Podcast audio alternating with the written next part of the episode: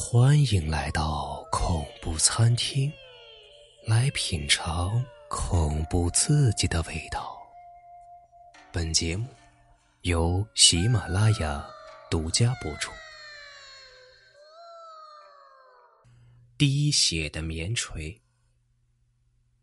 王所长刚进办公室坐定，就接到报警电话：一个女人在王家村桥下摔死了。他立刻带人赶去。死者是个女人，后脑勺磕在桥下凸起的碎石上致死，血迹早已凝固，殒命时间是在昨天夜里。死者只穿着一件胸衣，是未成年幼女。现场没有发现外衣，死者下身穿着花格裤，这让王所长很意外。由于内陆人是不穿这种花格裤的。而内陆人很少有外地人收治，唯一破例的就是两里之外的一家窑厂，雇着一些外省的苦力。有人反映，昨天瞥见死者被加油站的老板娘抓住了，听说死者伙同另外两人偷走他家柜里的九千块钱，而死者由于望风跑得最慢被抓住了。王所长感到蹊跷。丢了这么多钱，怎么没有人报案呢？于是带人直奔集市加油站。加油站老板原来是个弹棉花的，现在发福了，显得粗短。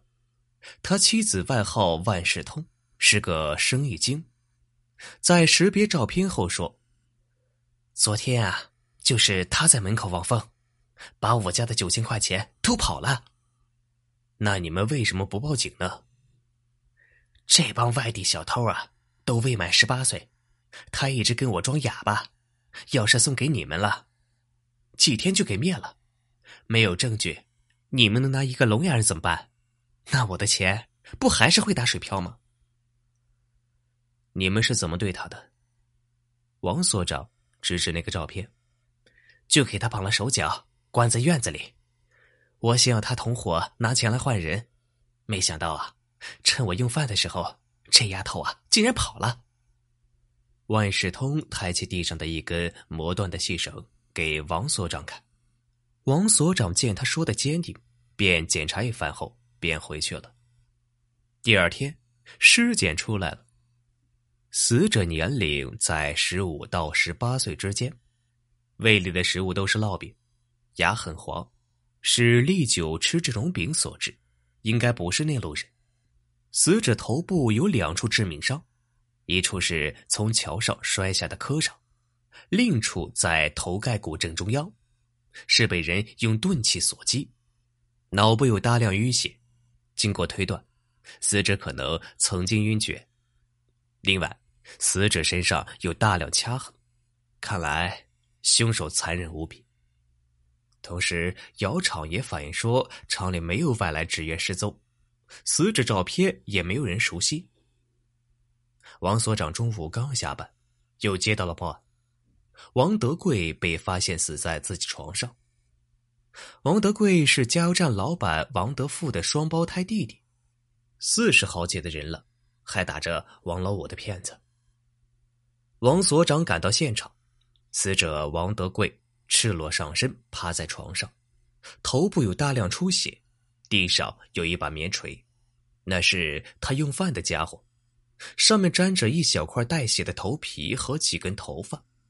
将棉锤放在死者后脑被击打部位，恰好吻合。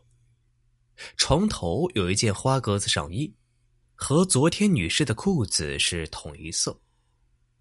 王德贵的裤子里发现一张纸，王所长看罢，心头升起了一团怒火。原来是万事通写好的收条，将偷他钱的女人以九千元的价钱卖给了自家小叔子，他竟然当起了人贩子，还骗警方说人跑了。万事通被传唤的时候，神色很难看。我坦率，我做梦也想不到会出人命啊！那时我是被钱冲昏了头脑，也是想成全我那个小叔子。这收条是我写的。小叔子怕钱出的不明不白，想不到却被这野丫头给害了。万事通边说边大哭起来。王所长令人先将他拘留起来。化验报告下来了，毛发和血迹是女尸和王德贵的，也有两人的指纹，证明女人先被打晕，但在施包过程中醒过来，用棉锤猛击王德贵的头部，致其殒命。现在案件整个历程已经很清晰了。万事通被关了十几天后，又放了回去，因为悔改态度好，又把那九千元交到了所里。王所长在整理材料，准备了案，但当他再次看到王德贵的遗体照片时，像是被电击一样，猛拍着桌子，下令立即将王德福配偶拘留审问。房间里。万事通已经被询问了五六个小时，但口供基本和上次一样，只是在问到王德富是否也有一把棉锤时，回复不是很直接，说是许多年没用了，不知道是不是在家，可能是早就丢了。另间房里，王所长正在亲自审问王德贵，一进门，他冷不防的大呼一声，把身旁的记录员都吓了一跳。所长，我弟弟已经死了，我叫王德富啊。王德富满头大汗，不时用手擦擦，一看就知道他是一个妻管严。你说你十几年都不再弹棉花了吗？你和王德贵是双胞胎，那平时人怎么才能够分出你们各自是谁啊？呃，自从开了加油站就不再谈了。他穿的不讲究，破一些。你把上衣脱了，让瞧瞧。王所长命令道：“你在说谎，你是王德贵，死者是你哥哥。”等他脱下上衣，王所长一把将景墨抓下，狠狠的扔在桌上，高声质问，吓得王德富半蹲起身子，两腿直打哆嗦。我是王德富，王所长，你别吓我呀！我弟弟死了，我可比谁都伤心呐。就这样，双方陷入了长时间的僵局，都不再言语。